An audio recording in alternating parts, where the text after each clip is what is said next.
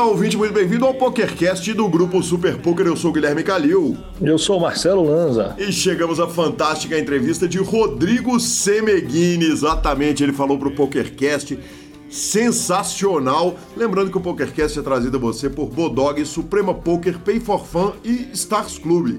Perguntas, participações, sugestões, promoções e comentários. O nosso e-mail é pokercast.gruposuperpoker.com.br, Instagram e Twitter, arroba Guicalil e arroba Lanzamaia. Mas eu tô achando que eu vou cortar esse e-mail. Eu fui lá dar uma conferida para ver se tinha e-mail de ouvinte, só tinha Globo.com, porque eu tive que acompanhar por ele a aposta do Big Brother, assinei por lá e vou te falar, tinha 8 mil e-mails, nada de mensagens de ouvintes. Nosso telefone é 31 97518 9609 para entrar no nosso grupo do Telegram ou para mandar áudios no WhatsApp. Eu acho que você não devia cancelar o e-mail, porque senão você vai diminuir muito minha parte da abertura. É verdade, é verdade. Então larga ele lá que uma hora a gente faz um pix nele.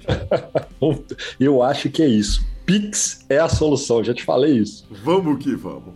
Bora de notícias? Vamos embora de notícias. E Marcelo Lanz está acontecendo neste momento o EPT Monte Carlo, o EPT Monte Carlo que teve o segundo maior main event da história do EPT Mônaco. Em 2016, o evento teve 1.098 jogadores, quase bateu Lanzinha. Esse ano, 1.073. Uh, matéria do Alan Ferreira virou post no Instagram. Uh, todos os números estão lá no Instagram do Grupo Super Poker. E logo de chegada deu ele, que homem maravilhoso. E Uri Nerd Guy levantou o troféu de campeão, arrumou uma Ford 448.515 euros no 25K Single Day High Roller. Depois, logo imediatamente depois, Lucas Scafini meteu aquela inscrição no main event da France Poker Series e bateu 1918 jogadores, cravou o evento, faturou 250 mil euros. Aí, não satisfeito com isso, o Yuri pega um quarto lugar no 50k no Limit Holding. Aí o Yuri, por mais essa, puxou 189.670 euros e com isso ele ultrapassa Thiago Decano na lista de jogadores mais premiados do Brasil. Lança os Instagrams dos jogadores, tá demais, hein, cara? Que, que sensacional. Ah, cara, é, é PT tem todo um charme, né? E aí você vê a turma que tá lá, a Kari tava jogando, Jamie Walter, Neymar, e a galera postando, coisa para todo lado, o tá lá. É, é fora de série. E tá aí um torneio que enche meus olhos. Assim, sempre a gente que começou há um pouquinho mais de tempo do que a galera, né, eles não sabiam o que, era ficar vendo os EPTs pela, pela famosa ESPN na época, que ficava mostrando aqueles torneios, né, aquelas coberturas, tinham pelo menos um, um a dois programas de uma hora ali. E eu sempre tive uma vontade louca de jogar o EPTzinho, viu? Deve ser, deve ser fora da curva. Tá na hora, Lanzinha. Pode, é, é pra dar falinha? Vou economizar a falinha, vou aproveitar que tá forrado. Vou, já vou economizar. Já vou direto pra notícia do Super High Roller. O espanhol Adrian Mateus, o ídolo espanhol Adrian Mateus, cravou 100k Super High Roller do EPT. Que homem arrumou 1.385.430 euros. E é importante a gente lembrar o seguinte: Felipe e Flávio Del Valle estão fazendo uma transmissão animal. Então, mesmo que você esteja ouvindo o PokerCast depois do, do fim do EPT, vale a pena voltar. Ontem botaram os caras para trabalhar. Foram 11 horas ontem, acho que são mais 11 horas hoje, Lanzinha, ou seja, ah, finalmente, né? One time, né? One time. One time. One time, tá One time botaram os malandros. Não dá pra só ficar cuidando daquela barba maravilhosa, aquela é o bigodão de Del Valle, né? Não dá. Teve que, teve que pôr pra jogo. Cara, que injustiça absurda, absurda falar isso do Del. Del trabalha pra caramba, mas tudo é, bem. Quem começou foi você. Exatamente, exatamente. Você rolou a bola, eu preguei o pé. Ué.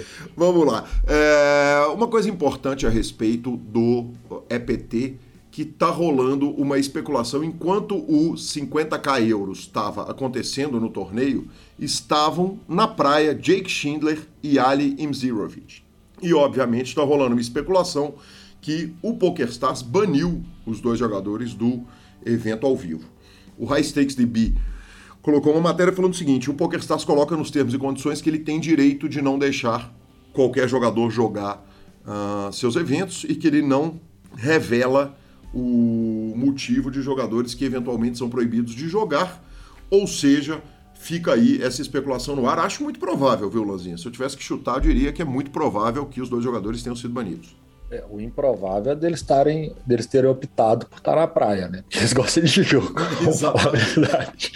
E os caras estão num evento desse e é o Bahia que os caras jogam, quer dizer, tem algo de errado no reino da Dinamarca, né? Para não é. falar que é podre, para falar que é errado, né? Tem algo de, algo de certo, algo de errado não está certo. É, é ou, ou tem uma coisa muito certa, enfim, não cabe a mim julgar, mas a gente deixa aberto aí pro ouvinte especular da forma que ele, pensar da forma que ele quiser, se ele acha justo, injusto, certo, errado, enfim, uh, é o que parece. Bom, Segunda notícia caras do dia, depois da especulação da praia dos caras. Pô, as duas notícias são importantíssimas pro poker mundial, mas vamos lá, vamos lá. Ah, eu concordo. Ainda mais que o senhor foi lá e buscou a notícia. Sensacional. O senhor tá sempre de parabéns. Você vai fora da curva. Muito obrigado. Mas o rapaz, dono da maior quantidade de braceletes da história do poker, deu uma dele mesmo, né? Foi, foi ele mais uma vez, é só isso? É, cara, o Phil Helmut fez feio nessa stream do Hustler Cassino. Uh, eu vi o agito no Twitter, nas redes sociais e fui lá assistir a live do Instagram. Dei de cara com o Phil Helmut sendo o Phil Helmut no jogo dos sonhos, um, um jogo jogo streamado. Eu nunca vi tanta loucura num jogo só, assisti grande parte da, da stream. É, mas eu começo pela, pela mão fatídica. O o Rafael Rodrigues levantou a bola no Instagram que uh, todo mundo especulou se o Phil Helmut tinha dado fold. Ele faz um movimento com as cartas para frente, ele está jogando contra um, um, um dos streamers, uh, uma mão, e ele está pensando se ele vai dar call, ele tem a melhor mão e ele joga as cartas para frente. Eu, eu fui investigar a respeito. A gente já tem uma opinião bem formada, né, Lanza? Passamos uma vida no cash game então, no Cash Game, como disse o nosso querido Marcelo Horta, lá de Brasília, lá no, no, no grupo do Telegram, Cash Game é igual ao WWE, né? Aquelas luta livre americana fake, né? Então é meio que vale tudo. E, e, e é consenso que o Phil Helmut não estava foldando a mão, que o ângulo da câmera deu uma piorada, que ele estava simplesmente mostrando a mão dele pro Dur, pro Tom Duan. Quando ele fez esse movimento para frente com as cartas, que era em direção ao Tom Duan, o adversário, que é recreativo, entendeu que ele estava foldando, deu o showdown. O Helmut, que estava ganhando a mão, virou e falou o seguinte: Olha, eu, eu entendi o problema, acho o seguinte: me paga aqui 5 ou 10 mil dólares, porque fica tudo resolvido, você não precisa pagar o stack inteiro e, e tá de boa. O jogador concordou, pagou uh, ah, o Phil Helmut a multa né? Pediu para bater o flop, o jogador teria ganho, teria dado bad beat no Phil Helmut, o que, o que teria sido absolutamente delicioso, né? Se o Phil Helmut tivesse obrigado o cara a pagar e, e tomado o bad beat. Mas então, assim, com relação a essa mão específica, é isso, acho até.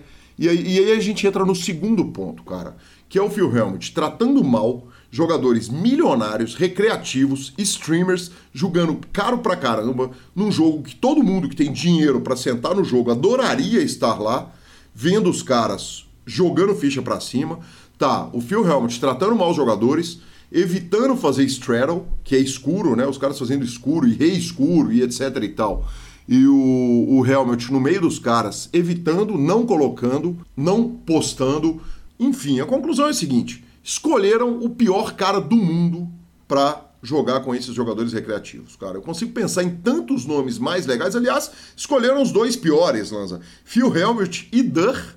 O Durr que, que não fala, não interage, não participa. E o Helmut que vai tratar mal pessoas que estão chegando no jogo e que vão trazer uma audiência de fora do jogo. É simplesmente bizarro, lamentável, cara. Por quê? Por que, Phil Helmut? Isso e, e, e que mal que você faz para o jogo quando você faz essas, essas bobagens? É, vamos lá. Eu também acho que, que de fato ele não foldou, mas até o, o, o não fold dele é um, é um, movimento complexo, porque ele empurra com as, com as duas pontas dos dedos. Ele está com uma mão parada para trás, ele empurra as duas e volta com a mão uma sobre a outra, como se tipo assim, como se claramente eu tivesse aberto mão, tivesse foldado. Mas ela pode ter interpretação até de fold, mas de fato no cash game isso é diferente e o ângulo da câmera não pega ele mostrando pro Tom. Tipo, ele está mostrando pro cara ao lado. Se você só vê aquela cena, você fala, ele foldou. Isso é um fato. Uhum. Agora, igual você falou, pelo amor de Deus, Phil Helmut, é o Phil Helmut sendo Phil Helmut. É, pelo amor de Deus, quem é o diretor da, da, dessa live, desse evento, que resolve me colocar Phil Helmut e um cara que não interage com ninguém, que é o Tom. Então, assim, eu acho que o conceito de celebridades do poker para interagir com celebridades que não são do poker, ou que são streams, ou que são milionárias, é que tá completamente errado, cara. Perfeito. Que o erro é absurdo, sabe? É, é... Ele é uma bomba relógio, gente. Ele pode criar problema em qualquer situação, em qualquer ambiente. Ele tem esse potencial. Aí você vai levar um cara desse para um ambiente. E aí? E aí você espera que ele, não, hoje ele tá no bom dia, vai ser tudo certo, tá legal, ele vai ser um cara agradável. Eu conversei com ele, eu pedi e tal. Inclusive eu fiz questão, é, é, coisa que só o senhor sempre faz, eu fiz questão, eu fui pro Twitter, fui no, no Phil Helmet e resolvi ler todos os últimos twitters deles a respeito. E aí ele começou a postar é, vídeos que foram feitos da, do, do, do, cash game, falando, olha, vê se esse é um cara desagradável, vê se, tipo, meio que tenta se definir, velho. Falei, velho, eu nem escrevi, mas eu falei, velho, sério, obrigado, segue o jogo. É. Não, e com dois detalhes, né? O primeiro é que ele é tight pra caramba, né? Ele não joga o jogo, ele fica esperando premium, cartas premium para jogar, uh, o que é um absurdo, né? Fio é um cara rico, porra. não tem nenhum cabimento ele fazer isso. E ele consegue staking. Uh, mas por fim é importante dizer o seguinte: depois de muito ser pressionado pela comunidade do poker, ele devolveu o dinheiro que ele cobrou de multa do jogador por ter dado showdown nas suas cartas. Segue o jogo. E Lanza, eu tinha pedido, quando o Léo tava lá na Ice London, a feira de jogos fantástica. Aliás, meu sonho é ir pra feira. Ela é um dos meus sonhos no poker, mas infelizmente é em Libras, né? então ficou um pouco mais difícil. Eu vou te falar que se fosse em Guaranis, ali em Assunción, eu tava lá todo mole, ano. Né? Era mole. Mas eu pedi para ele para contar a respeito da feira, cara. E ele mandou um áudio animal, são quatro minutinhos, a respeito da feira e da participação da Pay. Eu acho imperdível para quem é apaixonado pelo poker, tem que ouvir uh, o que rolou lá em Londres. Calil, homem lindo da minha vida, como vai o senhor? Tudo bem? Vamos lá.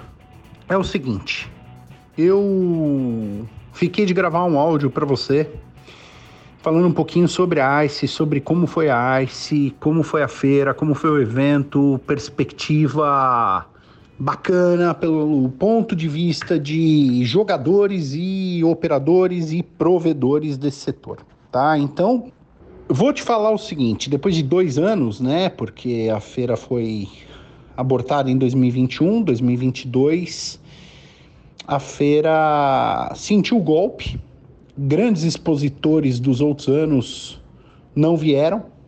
Por outro lado, também não estiveram presentes alguns provedores russos, né? De qualquer forma, estava over, estava super lotado, uma capacidade monstruosa de gente e reunião a cada 15 minutos. Então aí falando um pouquinho mais de Pay for Fun, Pay for Fun trazendo muita novidade, muita coisa bacana para o próximo, pro próximo semestre, expansão para América Latina, né? Projeto México, Peru, Chile, super, super bem encaminhado. Talvez outros países juntos com isso.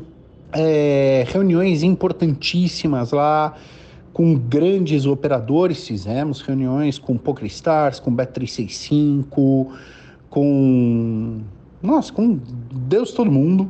Foi muito, muito, muito bacana, tá? Eu acredito que tem muita coisa boa acontecendo no mercado nacional nesse momento. Né? A questão da regulamentação está aí. Encontramos, inclusive, lá, no, lá na feira, encontrei com querido, nosso querido presidente, junto com toda a trupe, né? Então, estava todo mundo lá. Ponto super importante, ponto alto da feira também foi foram as conferências, né? Foram as masterclass que eles chamaram.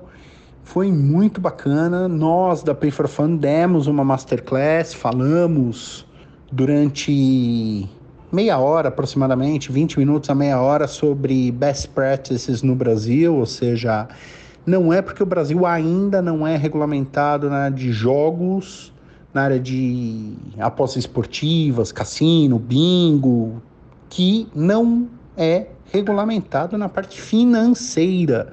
Muito pelo contrário, o Brasil é um dos países mais avançados nesse setor, nesse sentido, e faz todo o sentido as empresas seguirem as melhores práticas para poderem operar no Brasil na parte financeira. E é isso que a gente foi falar um pouquinho, né? Falamos bastante sobre lavagem de dinheiro, falamos um pouquinho sobre que às vezes penaliza o usuário, né? A questão de user experience, né? Uma tela a mais, informações, dados mais precisos é necessário para garantir a segurança dos segurança dos usuários, a segurança das empresas, né? Evitar problemas com lavagem de dinheiro, terrorismo, tudo isso. Então, é importante a gente educar também os usuários e educar também os operadores com relação ao sistema de pagamento brasileiro. Então, o saldo foi maravilhoso. É, praticamente se passaram três semanas da ICE e eu ainda tô tirando e-mails da ICE da frente com parceiros e afins e já ansioso para a ICE 2023. Tá bom, meu querido amigo? Qualquer dúvida, eu fico à tua disposição. Se quiser bater um papo, se quiser, cara, fazer uma, um bate-bola, entrevista, tudo, eu tô à tua disposição. Um abraço forte. Muito obrigado, Léo. Que homem, cara. Hoje, inclusive, depositei na Pay for Fun meu cartão de crédito pré-pago. Muito obrigado. E finalizando aqui com duas rápidas notícias. A primeira é que o CPH foi narrado por mim e por Caio Braz. Foi... Ele terminou. E parabéns, Bruno Porto, que finalmente foi campeão do Main Event. Já vinha esbarrando muitas vezes. Foi demais, foi animal, foi incrível, a transmissão foi fantástica. E o Pedro Todorovic cravou mais um, dessa vez o 50k do CPH Lanza, em uma frase. Que homem, que homem. Absolutamente nada parece detê-los. Nada. É, eu brinquei que o CPH já deve saber o Pix dele de cor, né, cara? Quando manda pro financeiro, já, já. o cara já, já, certamente, né? Na hora que ele crava, que o cara vê a foto do troféu, ele fala: abraço, turma, já cai. Exatamente, exatamente. A pinga direto.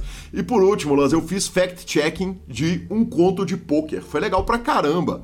Uh, a escritora foi a Juliana Galvão, o Instagram dela é @jugminas e ela escreveu um conto que o poker é um meio ali no, no, no, conto. Foi o quem me indicou foi o Robin, que é um gigante da arquitetura daqui de Belo Horizonte, um cara muito querido. E ela me procurou, falou Gui, eu escrevi um conto que envolve poker. Eu queria que você checasse se as informações estão todas corretas.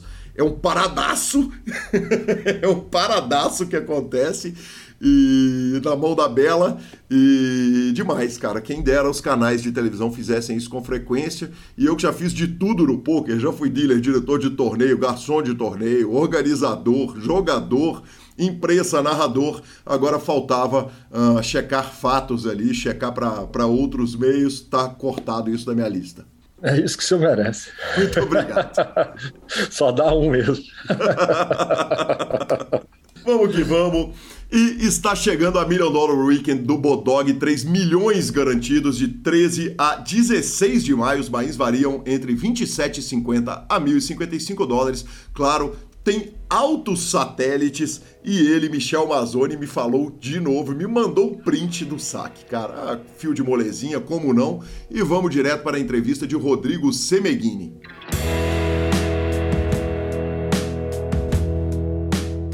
Chegamos à nossa entrevista. Estou aqui com o querido Rodrigo Semeghini. Finalmente consegui trazer esse cara que eu tanto citei na transmissão do BSOP, a figura queridíssima do Poker Carioca, que tanta gente participou da entrevista. Rodrigo Semeghini, muito bem-vindo ao PokerCast. Obrigado, Calil. Obrigado pelo convite. É uma honra estar aqui.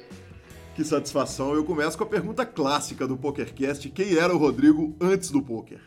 Então, eh, o Rodrigo antes do poker a minha resposta vai ser um pouco diferente da, da maioria dos profissionais, acredito, porque eu comecei um pouquinho mais tarde, né, do que se não todos, do que a maioria dos que vivem de poker, né? Eu comecei com 32 anos. Qual é a sua e... idade, Rodrigo?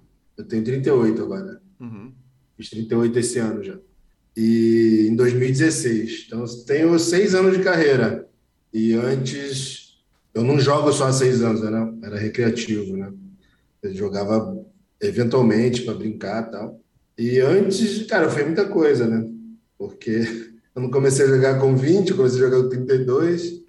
Então, basicamente, um resumo rápido: eu fiz faculdade de engenharia de computação eletrônica na, na UFRJ. É, acabei não concluindo porque eu abandonei para trabalhar. Sim. Eu já trabalhava com meu pai, né, que tinha uma empresa de transporte, que ele começou com um carro só e quando eu vi ele crescendo, eu gostei e, e vi que era uma oportunidade para eu ir trabalhar com ele e tomei essa decisão é, de largar a faculdade ali, que não é uma decisão fácil, né? A gente vê muita gente largando é, a faculdade para jogar poker, né? Está uhum. acontecendo bastante. No meu caso, foi para trabalhar com transporte. É, aí fiquei um, bastante tempo com meu pai lá. Depois eu participei de um projeto de, de um aplicativo que não foi para frente. Já tive uma importadora, fui para a China, fiquei 45 dias na China, visitando fábrica. Trabalhei numa empresa de gerenciamento de risco financeiro, acho que nem existe mais, chama. Pode falar o nome? Pode, né? Pode, pode falar o que você quiser. É, é, é pode Risk Control. Pode tudo. Só não pode xingar o ouvinte. tá bom. é, chamada Risk Control, que era uma empresa que usava matemática pesada ali para fazer gerenciamento de risco financeiro e tinha várias empresas como Vale, Petrobras, bancos como clientes. Mas ali eu fiquei um mês só porque eu não aguentei é, essa rotina de trabalho convencional. É, eu acho que de um modo geral é isso. Rodrigo, Posso ter esquecido uma coisa o, o menino Semeghini tinha alguma coisa de esportes? Quer dizer, o esporte estava presente ali na vida, competição. De onde que vem o, o... Porque eventualmente você veio a conhecer pôquer, né? Já, já em vida adulta. Mas o, uhum. o menino Semeghini tinha essa relação com esportes, com competitividade? Tinha bastante, cara. Eu nadei é, a minha infância quase toda, sempre profissionalmente ali no final. Em qual clube? É, Mackenzie. Uhum. É, Academia Romulo Arantes, lembra do Romulo Arantes? Não lembro. Ele era um, era um cara bem famoso ali na década de 90 e tal, e acho que virou ator depois. Ele faleceu, inclusive. Uhum. Botar, a galera botar no Google aí vai ver quem é. Ele, é um cara, ele era um cara muito pica. Eu morava no Meier, né, no, no subúrbio do Rio, e eu nadava na equipe dele. Era um, um clube chamado Mackenzie, no Meier que era o único clube da região que tinha uma piscina semiolímpica. Sim. Né? E, e fazia um trabalho bem legal. Eu, eu também treinava é, judô e jiu-jitsu, né? mais judô. Eu cheguei quase a faixa preta no judô e no jiu-jitsu eu fui mais iniciante ali, não fiquei, fiquei uns três ou quatro anos só no jiu-jitsu. Uh, com relação aos trabalhos que você listou, quer dizer, você começa com engenharia de computação, que é um negócio difícil pra caramba, que envolve muita matemática. Depois uhum. se encanta com uma empresa de transporte, que é um negócio raro, né? Quer dizer, lidar com, com, com, o transporte não é o sonho de menino. Quando a gente olha o sonho de não, menino do malandro, é o seguinte: não vou ter uma frota de carro cuidando, com o carro quebrando, me dando problema. Porra, é, é, é complicado pra caralho. Depois o app talvez sim, mas aí vem a importadora e vem a Risk Control. Você falou que a passagem lá foi curta, mas a passagem é curta, mas para estar tá mexendo com controle de risco de Vale do Rio Doce, de empresa gigantesca, a casca da matemática tem que ser grossa, tem que ser bruto na matemática, bruto. o que eu imagino Bruta. que deve ter vindo lá da engenharia de computação da, da UFRJ. Uh, Só para você ter ideia, na entrevista de emprego, entre várias perguntas, no final eles me, me botaram para responder tipo uma provinha mesmo, né? um testezinho. Eu tinha que fazer é, integrar, fazer integral de uma de uma fórmula. E aí eu acertei integral, os caras na hora, não, vem. Integral simples. Não dupla. É, integral simples. Não, não, simples. tá bom, tá, tá bom, tá, tu, tu tá ligado. É. Eu sou, eu sou engenheiro, né? Eu ah, sou, eu sou então formado em engenharia civil. É. Mas era assim, era uma integral simples, mas não era trivial. Uhum. Era integral simples, para quem está ouvindo aí, é, é, é, o tipo de integral, não que é simples, simples, né? Não é, ah, é exatamente, é, é, porque a integral pode ser simples ou dupla, né? A, que a gente aprende ali na faculdade. Que, que bacana, que bacana, que sensacional. É... E aí meu trabalho lá basicamente era eu, eu tinha que fazer alguns cálculos ali, planilhar e, e, e entregar números para o meu chefe e o meu chefe apresentava lá para às vezes para o vice-presidente de uma empresa gigantesca, sabe? E passava por mim e eu era só um estagiário, né? Para tu ver como é que as coisas são. Que, que sensacional. É claro que nós vamos falar o tanto. Eu quis é, apontar isso porque, obviamente, nós vamos poder falar a respeito disso uh, quando da entrada do poker. E como é que o poker entra na sua vida? Cara, então, a, a minha vida deu uma mudada, né? Do garoto do subúrbio ali, eu vi o meu pai crescendo na vida. Então, por exemplo, a, a, minha, a minha vida com 12 anos, ela era completamente diferente de quando eu tinha 18. Uhum. Né? Com 12 anos eu estava no colégio público, com 18 eu estava no colégio mais caro do Rio de Janeiro. Sim. Então, assim, eu vi meu pai crescer e com essa mudança eu saí do MEI e fui morar na Barra da Tijuca também. E aí, quando eu vou morar na Barra da Tijuca, eu começo a fazer novas amizades e me chamam para um home game de pôquer uh, num condomínio que, porra, era um, era um home game muito maneiro, assim, muito divertido. Tinha tudo que você pode imaginar. Tinha médico, advogado, empresário, engenheiro, economista, a, a, ator, tudo que você pode imaginar. Pintor, todo mundo, era muito divertido. Era todo domingo, seis ou sete horas da noite, o pessoal pedia pizza. Era bem divertido, era um cash gamezinho de centavos, sabe? O pessoal lá tinha bastante dinheiro, mas é, é, não era nada assim, era só para brincar mesmo. Né? Se eu não me engano, era 50 centavos o, o pingo. 25, era um cash 25 50. Era um cash gamezinho, né? E não era aqueles cash game, porque pô, normalmente os dealers de poker vão jogar o jogo, o jogo é 25, 50 centavos, sai o malandro perdendo 1.200 reais, né? Não, não, o pessoal que perdia muito perdia não faz diferença. Não, não, era, era... Ninguém ganhava, porque acabava que a conta de, de de comida e bebida saía mais caro do que o que o ganhava mais ganhava, sabe? Então, não era para brincar mesmo. Era para brincar. Entendi. E aí é, você começou a jogar, começou a brincar lá, e, uhum. e, o Rio que tem uma cena que foi uma cena sofrida, né, Rodrigo? Ela, como a cena de Belo Horizonte, quer dizer, ela não nasceu tão bem formada igual São Paulo, Curitiba eu gosto sempre de citar, mas a turma de Santa Catarina teve muito mérito, do sul do Brasil, principalmente, dos três Sim. estados do sul. E, uhum. e, o Rio foi mais sofrido, né, para as coisas funcionarem, apesar do Rio ser a casa dos grandes nomes de poker, Christian Cruel, Raul Oliveira, tantos grandes nomes, e claro, de séries gigantescas Exato. como foi o Rio Poker Tour. Né? Uhum. É, fala um pouquinho da, dessa, desse início, quer dizer, o cenário pode ter te atrasado alguma coisa no jogo, a dificuldade do poker no Rio? Sem dúvida, porque o jogador do Rio ele não tem tanta oportunidade como dessas outras cidades que você citou. Né? Sim. É, aí eu não, vou, não vou entrar muito nos motivos, mas questão cultural, né, de, de, como as coisas aqui do Rio funcionam. E, e, eu acho que também tem um pouco, não é só isso, tem uma coisa que as pessoas não falam. Carioca, só para você ter ideia, os meus amigos de infância, ninguém joga poker. Eles não têm interesse em jogar. Uhum.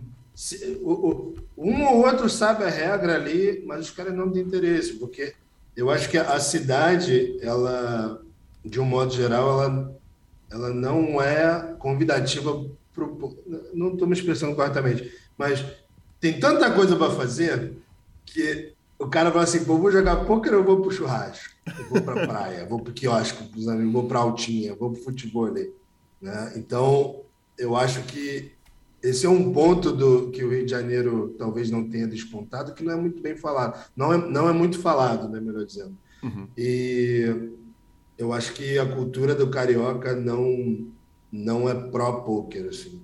Eu vejo isso no, nos jogadores do Guerreiros que são aqui do Rio e eu, eu, eu vejo que muitos deles têm dificuldade em se adaptar, porque às vezes quinta-feira à tarde os amigos estão na praia jogando futebol, cara. Sim. E o cara tem um Thunder Trio lá para jogar. e tem uns amigos, porra, aqui, futebol ali rolando, porra, depois chopinho. E, e, e, é uma tentação, né, cara? É, não é fácil. E aí, quando o cara tem um trabalho convencional, ele não consegue dizer não para o patrão, mas quando ele é o próprio patrão, às vezes ele consegue dizer não para si mesmo, né? E aí ele vai para o futebol e deixa de jogar o torneio que ele está preparado, a grade né, de torneios que ele tinha se organizado para jogar. O Guerreiro... tem um pouco disso aqui no Rio, cara. O Guerreiros tem jogadores, obviamente, que são cariocas e que não são cariocas, né? A maioria não é daqui. Não é, obviamente. É. Nasceu só com jogadores do Rio. E aí... Se não me engano, eram oito ou dez jogadores. E hoje tem bastante gente de, do Nordeste, algumas pessoas do Sul, de São Paulo e depois de quase 15 anos de mídia de poker, me ocorre a primeira vez a, a pergunta que eu vou te fazer agora. E botar o Carioca para jogar a reta de domingo é dura pra cacete. Caralho, é assim Nunca pensei nisso, porra. porra é eu tô desde 2008 porra. fazendo entrevista eu, e nunca... Eu, eu, falo por mim, cara. Eu falo por mim. Porra, o que eu já sofri de, de ter que negar convites e falar, não, domingo não dá, domingo não dá. E porque domingo rola muita coisa no Rio de Janeiro. Né? Você já, já veio para cá, frequentou. É, é, muita festa, é muito encontro, é muita resenha. Desde festas é, grandiosas, só uma resenha ali no, no quiosque, cara. Sentar, trocar uma ideia com os amigos e em frente à praia ali, e que é, é, é bom pra caralho, né? E o que, eu já tive de, que eu já tive que negar disso, né? É, é muito. É, é, é, bem. É bem sacrificante, cara, para o carioca. Isso. Um fardo. Para todo mundo, mas para o carioca um social. Mais. Sim, cara. A vida social do jogador de pôquer, principalmente online, já é prejudicada, né? Sim. E aí eu acho que no Rio talvez tenha um peso maior nesse sentido. Que coisa curiosa, que coisa curiosa. Eu nunca tinha pensado nisso com essa questão do regionalismo. É, e como que você começa a frequentar os clubes ao vivo? Porque aí eu, eu vou chegar num ponto que é o seguinte: uh, eu recebi, aí eu, eu peço licença agora, logo no começo da entrevista, para, cometendo o risco de fazer alguma injustiça, citar alguns nomes que me ajudaram com essa pauta. E aí eu vou citar o Bob Fraga, uh, que me mandou áudios maravilhosos, nós vamos falar disso. Claro, o Nico Vila Lobos, que eu vou trazer muito urgente para o PokerCast, o Sketch, Mesqueu, que já passou por aqui, Kawauchi, uh, também me ajudou, e o querido Luiz Bloomberg, que é uma figura queridíssima aí do Poker Carioca, que foi seu aluno. Eles todos Sim. ajudaram, e, e o Sketch e o Nico me contam duas histórias diferentes de você. Uh, a primeira, o Sketch vira e fala, cara, o, o Rodrigo vem de uma condição financeira que já era melhor, então, quando ele entra, ele não passa aquele processo de começar jogando barato e ir grindando stakes. E o Nico fala: não, o, o, o Semega começou jogando e ele começa, ele, ele trata de um crescimento no poker, quer dizer, de, do tiro já não ser de bazuca lá no começo. Conta pra gente primeiro como que você chega no poker, na, no cenário de poker ao vivo do Rio. Então, no, no poker, ele, não sei se eles estão falando do online, né? Talvez eles estejam ah, falando pode do online. ser. Pode ser que o sketch tivesse. O sketch certamente estava falando do ao vivo e talvez o Nico esteja falando do online. Perfeito. É, pode ser isso. No ao vivo, eu. Como é que eu vou para os clubes? Antigamente você jogava cash, né? Sim. E aí eu fui. Comecei a frequentar um clube. Um amigo meu me chamou, fui. E é um clube que não existe mais, chamado Barra Mares, que é, era aqui na Barra da Tijuca. E eu jogava um, dois, Holding. Na época ainda tinha cast holding aqui no Rio, hoje em dia não tem mais. Quer dizer, deve ter, mas tem que garimpar. É, é o Marra 4, 5, 6, daqui a pouco é o Marra 9 cartas. Tomara. o pessoal gosta de. tá virando dominó, né? O cara fica com assim. Saudade e... dominó de baralho, hein? E, e aí eu comecei a frequentar esse clube, que é um, é um clube de, só de cash game, tinham três ou quatro mesas só, e eu tinha os jogos caros, eu jogava mais barato, que eram dois, e a partir dali eu começo, a, começo a ver que dá para ganhar um dinheiro, né? Imagina Holden 1-2 em 2010, 2011, né? Como é que como é que era o nível do jogo, né? Sim. Era muito fácil, eu não sabia nada, tecnicamente falando, mas os caras eram tão ruins que eu conseguia ganhar. Eu era, era menos, menos pior do que eles ali. E aí depois é, abre o clube River Texas, que é um clube bem conhecido aqui no Rio, ainda existe. E a sede Se eu não me CCTH, engano, né? é isso. É onde tem o CCTH geralmente. Uhum. E eu, se eu não me engano, ele é fundado em 2010 ou 11. E aí eu vou para lá para jogar cash game. Eu quase nunca jogava torneio. E eu começo a virar um regular de cash game live, tá? Não, Não como complemento disso. de renda, ou ou- servia como complemento de renda, ou era mais uma diversão remunerada? Servia, mas era mais diversão. Aham. Tá? Eu trabalhava, eu tinha um, um bom salário, uma boa renda, eu não precisava daquilo. Mas eu, eu encarava como um desafio, diversão ali. Era, o poker, poker me, me intrigou muito desde o início, né? E eu comecei a me interessar bastante, a princípio pelo cash game.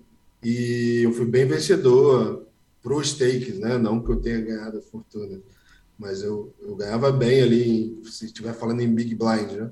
Uhum.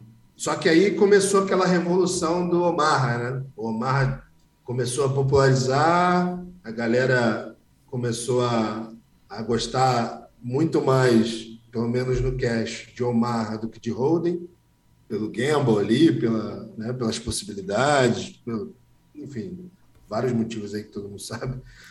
E, e aí eu passo a não ganhar tanto mais, né?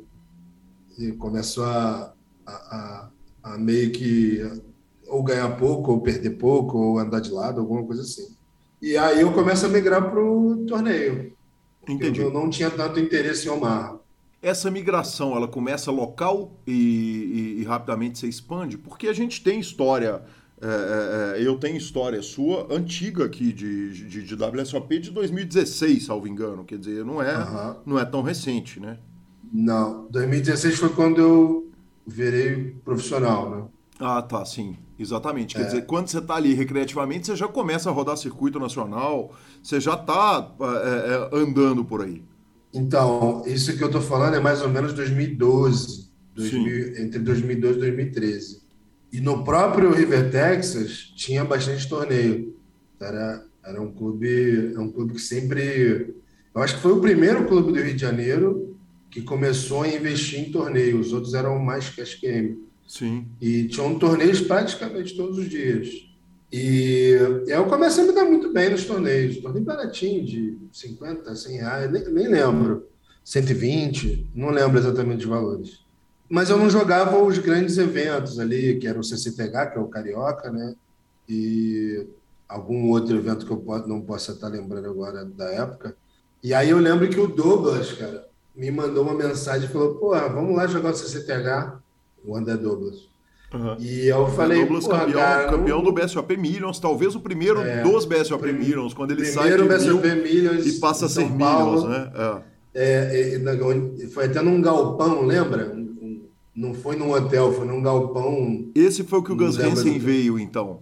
Foi, foi, foi. Ficou doidão na mesa lá. Mike É, Matthews ou Gus Hansen, então esse foi o BSOP Million, no singular. É, Aham. porque na época, se eu não me engano, o Full Tilt patrocinava o evento. Sim, exatamente. E aí, ele- 2010. aí eles, aí eles trouxeram esses caras para jogar o BSOP. Sim, E, porra, foi, foi maneiro pra caralho, eu lembro disso. sim. E aí é, é importante a gente lembrar o seguinte: havia uma distorção no ranking que quem era campeão do main event do final do ano ganhava o evento inteiro. O Douglas só jogou o main event, cravou e foi campeão brasileiro do ano. É. Demos uma puta sorte, com perdão do palavreado, né? De ser um cara tão gente boa e tão sangue bom que Aham. representou tão bem o poker, né? Foi legal, foi legal. Se eu não me engano, cara, posso estar falando merda aí, mas o ranking era total de ITM, Aham. a pontuação. Total de Aí, grana, como né, ele cara? ganhou uma porrada gigante no, no, no Aham. main event do Millions, ele só precisava disso para ser campeão. Era alguma coisa assim. Eu acho que cada real era um ponto, era um negócio desses. Entendi. E aí ele fala assim, pô, Semega, vamos jogar, jo- jogar o CCTH e tal. Eu falei, pô, cara, não dá, porque é, vários dias de torneio, né? Era um torneio muito deep. Ainda é, mas acho que na época era mais ainda. E eram tipo quatro, cinco dias de torneio, se eu não me engano. Posso estar exagerando, mas quatro dias eram. E, pô, vou jogar domingo, depois segunda, aí a mesa final na terça, alguma coisa assim. Aí ele me convenceu, falou, cara, joga, porra, tu joga bem, vamos lá, tu tem que jogar esse torneio, um torneio mais importante do Rio, etc, etc. E ele me convence, eu vou, e aí na primeira etapa eu já faço mesa final do meio evento. E aí eu fico entre os primeiros do ranking, que eu joguei os sides também, e aí na segunda etapa eu faço mesa final de novo. E aí na terceira eu faço mesa final. Eu falei, pronto, agora eu vou ser campeão. Vou ser campeão carioca, campeão estadual de campeão carioca. Aí comecei a levar a sério. E aí quando, se eu não me engano, eram oito etapas, eu fiz mesa final em quatro. Uhum. E aí eu fui campeão por antecipação na penúltima etapa. Que homem. E aí eu falei, porra, eu acho que eu tenho um potencial. Todo mundo acha, né? Eu acho que eu tenho um potencialzinho nesse jogo. Todo mundo, todo mundo acha, assim. Não necessariamente eu estava certo, né? No poker e no mundo... sexo, né? Todo mundo acha que é muito melhor. Todo mundo é. acha que é pica, né? E eu, eu, não podia ser diferente, né? Não podia ser diferente. Eu achava que era o melhor jogador do mundo, sabia porra nenhuma. E, e aí, a partir daí, eu comecei a pegar bastante gosto pelo torneio, né? E aí, nos anos seguintes, eu começo a jogar alguns BSOPs. Na época, eu joguei o último BSOP que teve no Rio, que foi no Windsor da Barra, talvez em 2012 ou 11. Olha, o, o primeiro registro seu uh, no BSOP do Rio, você fica numa 36 colocação. Isso. Pra... É de 2010 esse evento. Este Windsor da Barra foi o que o Christian Cruel ganhou, né? Isso, isso mesmo. Uhum, foi 2010? 2010. Caramba. Então foi antes do CCTH, me, me embolei toda. Tranquilo, mas mas mas estamos lá. Aquele ano, inclusive, o Rio teve dois BSOPs. Teve um em Copacabana, lá no, no, no, naquele último hotel de Copacabana, e outro na Barra. É, o de Copacabana eu provavelmente não fui. Não fui, lembraria. É, e, eu lembrei desse agora do BSOP. Tipo assim, eu não sabia nada, cara. Não sabia nada. Eu lembro de, de, de eu estar short, assim, na reta final, no botão, eu vi as cartas e não sabia o que fazer. Sim. Cara, do all-in, do raise, o que, que eu faço? Sabe? Eu não sabia nada mesmo. E você, você me lembrou bem. Agora eu lembrei de tudo. O, o CK foi campeão dessa etapa. Agora eu visualizei tudo aqui na minha cabeça. E aí, se eu não me engano, no ano seguinte teve o BSOP que foi cancelado, né? Sim. Posso 2012 eu acho que foi o. É. É, aí eu não, não sei, de, não lembro de cabeça. Eu, eu, se eu tiver que chutar. 12 ou 11, 12, né? É, 11 ou 12, exatamente. É. E aí eu, eu começo a ser esse recreativo competitivo, né? Uhum. É, que, que não está jogando para viver disso, mas que quer fazer ali o melhor, se divertir, tentar alcançar algumas coisas, arrumar um troféuzinho e tal. E, e aí em 2015 eu decido que a partir de 2016 eu ia tentar me profissionalizar. Interrompa a entrevista de Rodrigo Semeghini rapidamente para falar da Suprema Poker, a evolução do poker online 500 mil reais de Dia das Mães, satélites por todos os lados. A gente está tão acostumado a falar que é um milhão, né, Lanzinha? Uh, e no Dia das Mães é justo, né? Pra turma poder jogar mais relaxada, mais tranquila, meio milhão de Dia das Mães. E fique ligado que a partir de 11 de maio tá chegando a COS, a série com 15 milhões de reais garantidos. O bicho vai pegar. Voltamos já para a entrevista de Rodrigo Semeguin.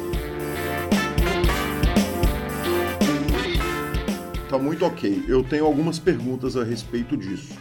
É, uhum. A primeira é a seguinte: na hora que eu chamei o Sketch, falei, Sketch, me ajuda com a pauta do, do, do CEMEG, ele virou para mim e falou, cara, é, a família dele é dona da pizzaria, que é animal, que é a Mama Jama, que é absolutamente fantástico. Eu vou lá comer direto e, e é da família dele.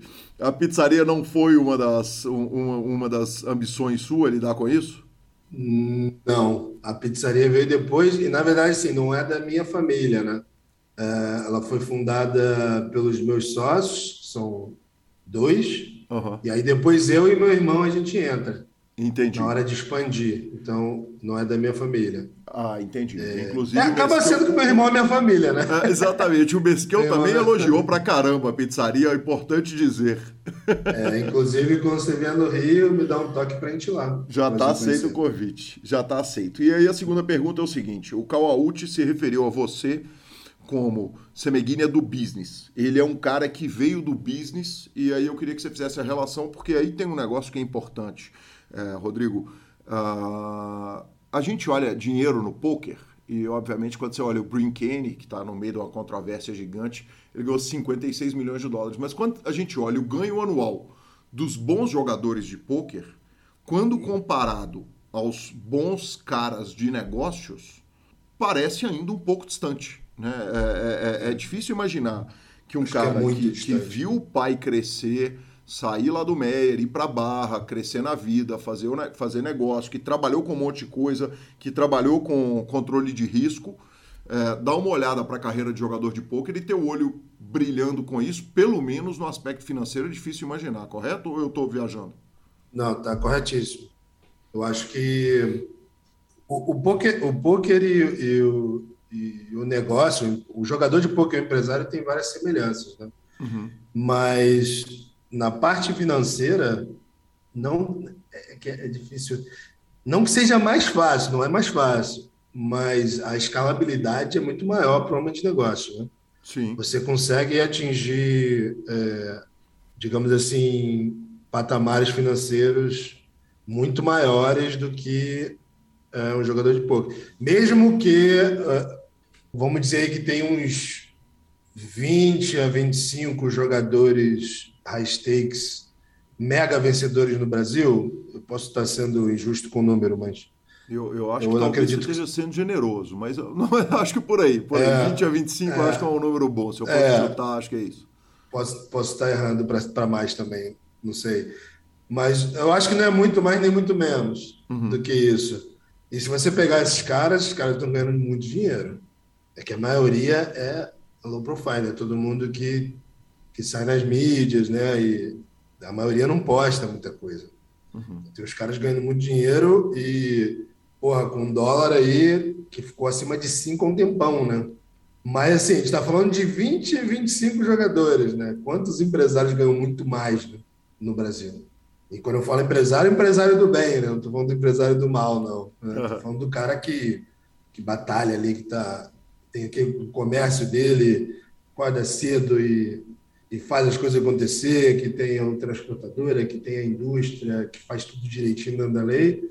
Uma porrada de gente. Aqui na Barra, quando eu me mudei, eu conheci muita gente, mas muita gente com dinheiro e eu- que ganhou honestamente e ninguém sabe, assim, ninguém nunca ouviu falar, né? Porque a gente acaba ouvindo só falar da- das, das, das maçãs podres, né? Sim. Mas estou abrindo muito leque, né? Não, tranquilo, cara. Nós temos tempo infinito. Aliás, essa é a grande vantagem da Eu conversa em gosto de falar pra caramba. Que coisa boa, que coisa boa. Mas, nesse- voltando à sua pergunta, para não desviar muito, com certeza não é o lado financeiro que me puxou. tá? O que me puxou é, é o prazer de jogar mesmo, o desafio. Imagina que tem muita gente que tem um emprego normal, mas que gasta horas e horas da, da semana jogando tênis de, de forma competitiva. Né? Eu tenho amigos que competem em ligas semiprofissionais que jogam pra caralho, jogam muito. E para eles chegarem naquele nível, eles gastam muito, muito tempo, muita energia, até dinheiro. Então, assim, aí, aí você pergunta para esse cara, porra, mas se você tivesse gastando esse teu tempo aí, essa energia, no teu trabalho, no teu negócio, tu ganhar mais dinheiro, né? Sim, Faz sentido? faz sentido total. O problema é, que na hora que então- você transforma a sua diversão no seu trabalho, talvez você perca a sua diversão. É, é, é. É uma coisa interessante que você falou, porque é muito melhor ser recreativo, cara. É muito melhor. Eu, eu, eu fui ver isso depois, mas aí já estava enfurnado no negócio, não tinha jeito. Mas é, é muito melhor ser recreativo. Muito melhor. Sim, É muito mais divertido, é, é, é muito menos penoso, sabe? É menos sofrimento. Sofrimento é uma palavra pesada, né? Não, não usei a palavra correta, mas é, é um caminho muito mais um caminho muito mais agradável. Sim. Assim. É, inclusive tem a figura do jogador de cash game que chega no, no clube e olha para o recreativo como se o, se o malandro fosse ele, e na verdade né, o grande malandro é quem está ali divertindo, bebendo claro, e se divertindo no, no, negócio.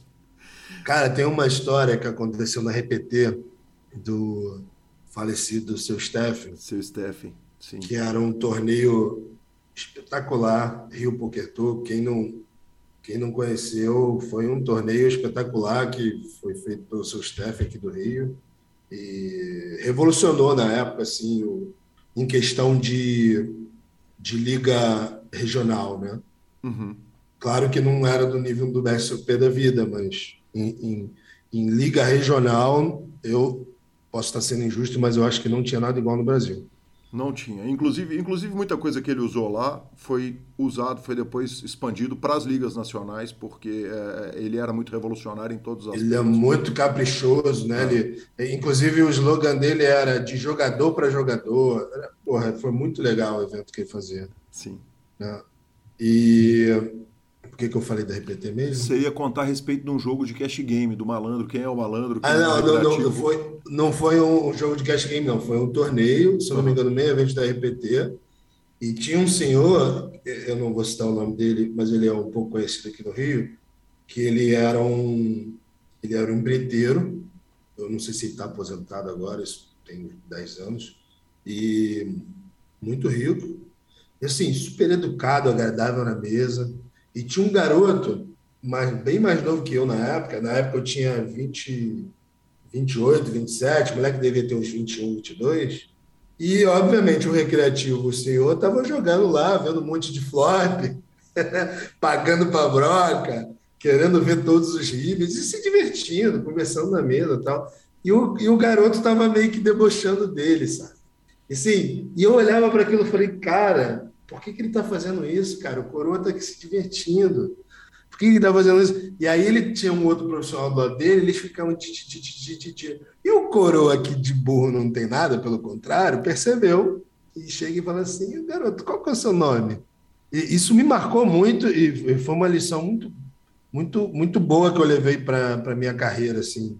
É, qual que é o seu nome? Ah, fulano. Quantos anos você tem? Você vai à faculdade? Aí começa a perguntar da vida do garoto. Aí, no fim das contas, o garoto, ele estudava engenharia civil. Olha a coincidência. Engenharia civil, o cara era empreiteiro. Uhum. E, e aí o garoto... Ah, eu estudei engenharia civil, mas eu tranquei a faculdade que eu estou tentando ser jogador de pouco. Cara, ele dá uma lição, moleque, assim, de uma forma é, tão educada, tão... Como é que chama? Tem uma palavra para isso. Sutil, talvez? Sutil é. Nobre, não. É... Tem uma palavra muito boa para falar isso. Elegante. Elegante. Uhum. Dá uma lição de uma forma elegante. Ele é alfinete, né? mas de uma forma muito elegante. E ele fala. É... Cara, quantos. Inclusive, uma coisa que tem um gancho com o que você falou antes, né? Quantos jogadores de poker você conhece que tem uma vida é, é, muito abastada, uma tranquilidade financeira, Volta para a faculdade, garoto.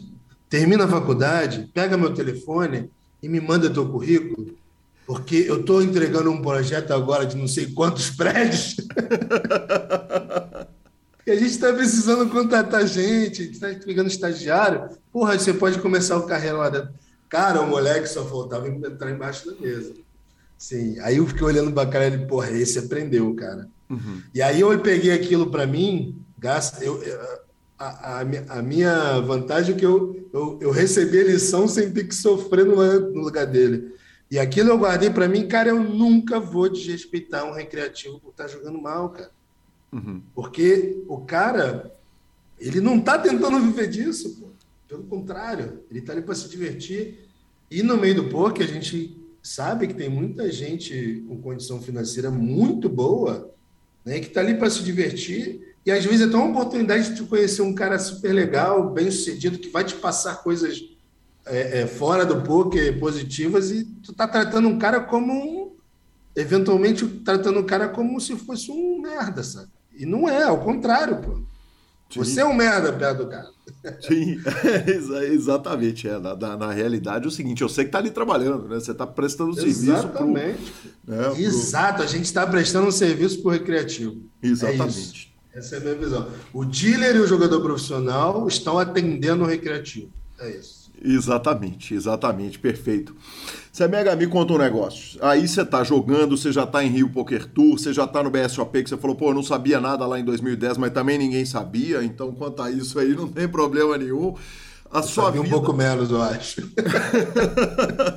a sua vida profissional, ela começa, na realidade, é, no poker ao vivo? Quer dizer, você, você começa a vislumbrar a possibilidade de se tornar jogador profissional de poker no ao vivo? Não, não. Isso, eu conversava com profissionais já na época, em, 2015, quando eu decidi que queria ser né, profissional. Sim. E, e no primeiro momento eu achava que dava, né? Porque uhum. eu tinha alguns resultados, mas se eu não me engano, até o próprio Sketch, eu conversei com ele na época, conversei com outros caras que já jogavam profissionalmente, e para mim ficou muito claro que, pelo menos no Rio de Janeiro, não dava. Então, eu, eu sabia que eu ia ter que abdicar do, do ao vivo uhum. para ir para o online. Né? E foi o que eu fiz em 2016. Eu botei uma banquinha ali relativamente pequena e minha primeira, minha, meu primeiro desafio era me acostumar em jogar várias telas, que eu não conseguia. Sim. Né? Acho que todo mundo que vem do ao vivo, quando vai para online, a primeira dificuldade é essa, né? E aí eu comecei com uma, duas, foi aumentando, para tentar me acostumar. E, e, eu fiz isso jogando Go. Bem baratinho, jogava 1,50. Que é aí que vem a história do, do Nico, eu acho, de dizer que eu vim de baixo ali. Porque eu tinha consciência que se eu começasse jogando high stakes, eu ia me toda. Eu ia acabar aprendendo, mas ia sair muito caro esse aprendizado. Né? Então, eu, eu, comecei jogando Go micro e aí é, é muito fácil, né? Jogar 1,50, 2,50 eu não tinha muito conhecimento técnico, mas era o suficiente para bater esse nível, né? E aí eu fui subindo e até chegar no, no MTT ali de micro, mid stakes. E low, low, mid, né? Melhor dizendo. Semega, uma é... coisa que, que me chama a atenção é o seguinte: é, eu passei uma vida lendo a respeito de construção de, back, de bankroll, de bater o jogo de forma gradual. E o Dan Almeida me indicou o livro Como Eu Fiz o Meu Primeiro Milhão Jogando Poker, do Trio Win, o Slow Habit. E ele fala o inverso. Ele fala o seguinte, cara, investe um pouco mais, bota dinheiro e joga, começa um pouco mais caro, que você economiza tempo nos low stakes. Uh, o que, que você acha? O que, que você pensa a respeito desse, desse pensamento? Porque eu achei tão revolucionário e tão legal. Ele falou, cara, você está investindo num negócio, começa um pouquinho mais caro, que talvez você vai, você, você vai economizar, você vai acelerar sua linha no tempo. É, eu, eu acho que faz total sentido, mas no meu caso, eu preferi fazer assim, mas eu não fiz tão escadinha também, tá? Uhum. Porque a minha primeira missão era me acostumar com online. Uhum. Não era necessariamente aprender. Tanto é que eu não compro nenhum software, não compro nenhum software, nada nesse momento. Uhum. Eu só quero me acostumar. Nem, nem HUD tinha. Eu só queria me acostumar a jogar várias telas. Sim. Tá? E aí, no segundo momento, eu sigo um pouco essa linha. Eu começo a subir muito rápido. Uhum. Eu vou já começo ali para BI 20, 50 e, e, vou indo. Eu acho que em um ano, um ano e meio, eu já estava jogando high stakes. Em uhum. 2017 eu já estava jogando high stakes. E qual tá? foi a então... sensação? Quer dizer, você sofreu para bater o high stakes ou, ou foi, foi, o tempo foi o correto? Cara, então, eu, eu acho que eu posso até ter rondado um pouco assim, acima do EV, né? porque eu não sofri muito. Né? Eu, primeiro scoop que eu jogo, eu faço H1 no 215 e puxo 40, faço um deal no HU, né? E puxo 40 e pouco mil dólares. Com certeza eu não merecia chegar nesse HU. Isso foi maio de mais de 2016. E não sabia nada, assim. Uhum. Pô, a, a, mesa final, se eu não era o pior, eu era o segundo pior. Uhum. E eu fiz o HU usando intuição ali. Eu não sabia o que era risco prêmio, eu não sabia o que era ICM. ICM eu já tinha ouvido falar, eu sabia mais ou menos o que era, mas nunca tinha estudado. Eu nunca tinha ouvido falar, por exemplo, em risco prêmio nessa época. E fui lá e fiz o eu para iluminar para um, um ouvinte que pode não saber o que é Risk Premium, ou eventualmente até para um entrevistador que não faz ideia do que se trata, que é o meu caso, será que você poderia dividir com, com, com, as pessoas menos iluminadas o que é Risk Premium? Cara, Risk Premium é, é um termo que vem do mercado financeiro, que é, que é, é eu gosto de fazer analogia com o Risco Brasil. O que, que é o Risco Brasil? É o quanto o, o percentual, por exemplo, o risco Brasil é 500 pontos, significa que ele precisa de 5% a mais de rendimento uhum. comparado ao risco zero que é os Estados Unidos para valer a pena investir no mesmo negócio no Brasil. Entendi. Tá? Então, o risco prêmio no poker é o quanto de equidade a mais você precisa para ser lucrativo em relação ao XPV. Uhum. Por exemplo, eu preciso de 40% de equidade para dar um call no River é, no, no early game. Sim. Se eu tiver um risco prêmio de 10%, que é alto, eu numa FT, eu preciso ter 50% e não 40%. É o 40% mais o risco prêmio. Tá? Então, isso, isso acontece em, em em bolha de, de, de ITM, acontece muito em satélite, e, e o mais comum é, é, bolha de TM e FT, de modo geral. Né? É, é, basicamente assim, é, traduzindo, é o benefício de ganhar as fichas não é igual ao malefício de perder as fichas. De perder as fichas. Que no cash game, se você tem meio por cento a seu favor, você vai atolar toda vez. Cash game não tem risco prêmio. Exatamente. Se você a tem 1% de algum... frente, você vai atolar. Se não, for, se não for mudar a sua vida, você vai atolar.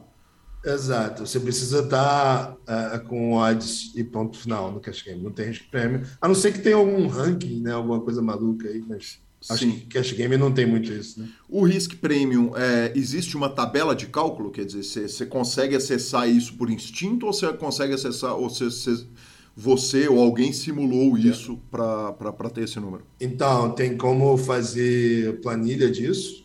Eu já, já cheguei a fazer uma época. Tinha um software que fazia, que era um software de, de cálculo de spots em KO, uhum. que você ele tinha uma ferramenta que você colocava as premiações, os stacks, e aí você é, colocava quanto de risco e prêmio cada stack contra tinha contra outro. Por exemplo, se você tem 20 blinds, você tem um risco prêmio contra o cara que tem 5 blinds e outro risco prêmio maior contra o cara que tem 15, porque o de 15 te machuca mais.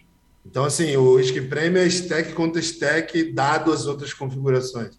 Então, às vezes, mesmo um stack contra o outro, se tiver um cara com um blind, o risco prêmio é maior. Sim. Se, tiver, se não tiver ninguém short, o risco prêmio é menor. Maravilhoso, é. maravilhoso. Subir, Runei, Uh, existia disposição para voltar? Uh, uh, o que eu entendi é que não houve necessidade de voltar stakes, quer dizer, descer não. average buy-in. Mas você tinha disposição, quer dizer, tranquilamente, batia ali no 100, não tá runando, vou voltar para 50 e vou, vou, vou, vou tinha, ainda tinha, mais? Tinha. Se, se acontecesse, eu voltaria, com certeza. Perfeito. E aí, nesse momento, eu começo a entrar nos solvers, né? Eu começo, eu, o primeiro que eu baixo, que eu, eu acho que principalmente para quem está começando, tem que ter aqui é o resource. Tem gente que usa o CMiser, né? Não sei nem se eu posso estar falando aqui, mas. Pode falar à vontade. Pode. É, Pode. É, o resource, Holder Resource, que para mim é. Quem está começando tem que ter. Quem, tá no... quem não está começando também. Mas, assim, é, é, o primeiro software que eu acho que todo mundo deveria ter. É, e aí depois eu começo Pio, Simple, pós-Flobber começou a, a, entrar bastante nesse mundo de solver e, e estudar bastante. É, eu, eu, sabia que para subir os stakes eu ia precisar disso, ia precisar estudar coisas que eu nunca vi na vida, né, de forma crítica ali, sem, sem me cegar no software também, que tem muita coisa ali que não dá para usar. E acho que é isso.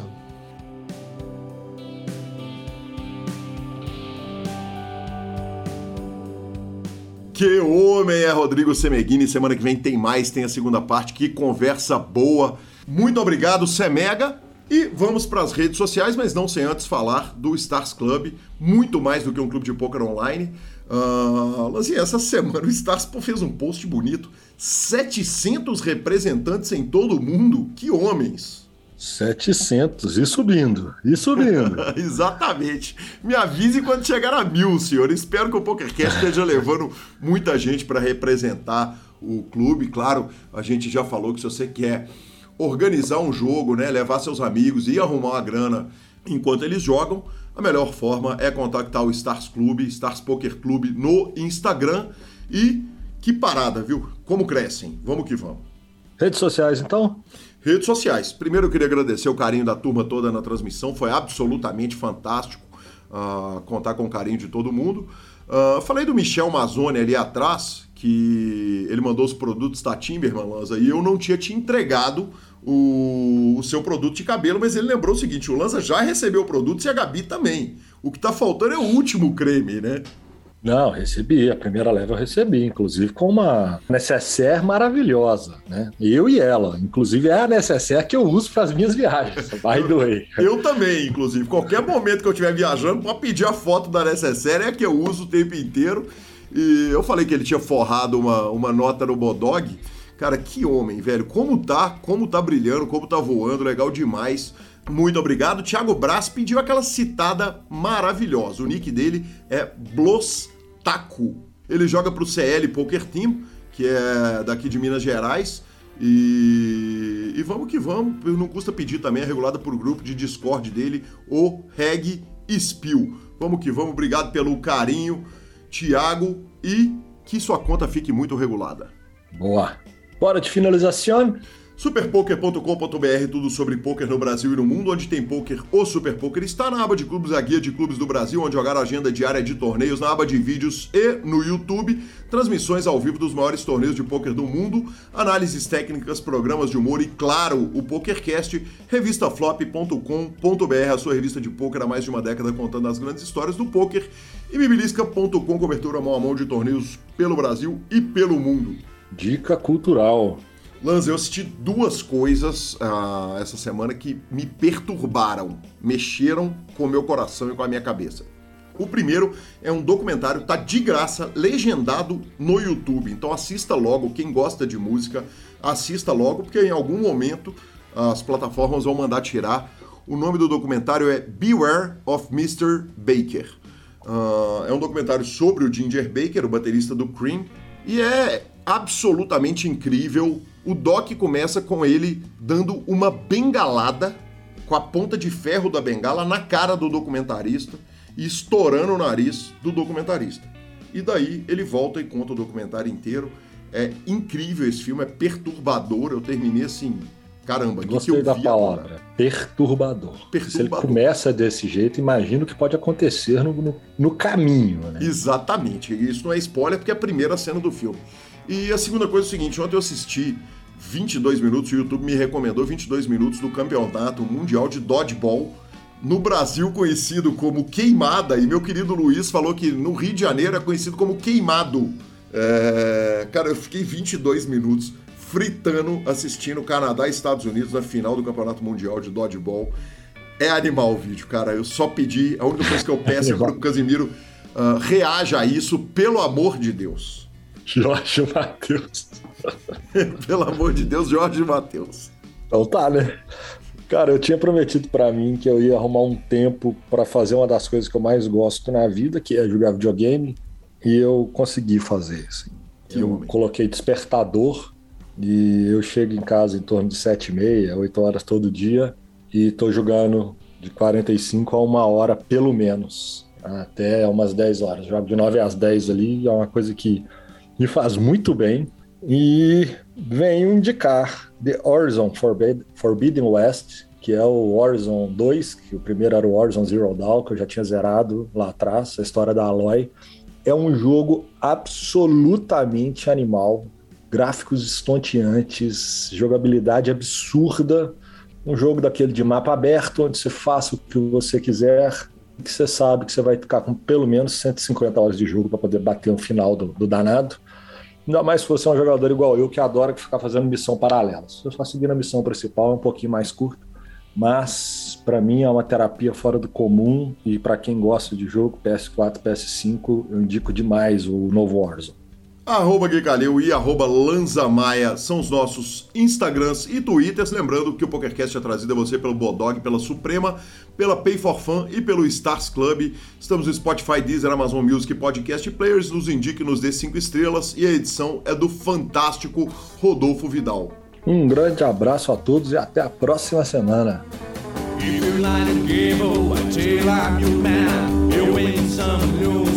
I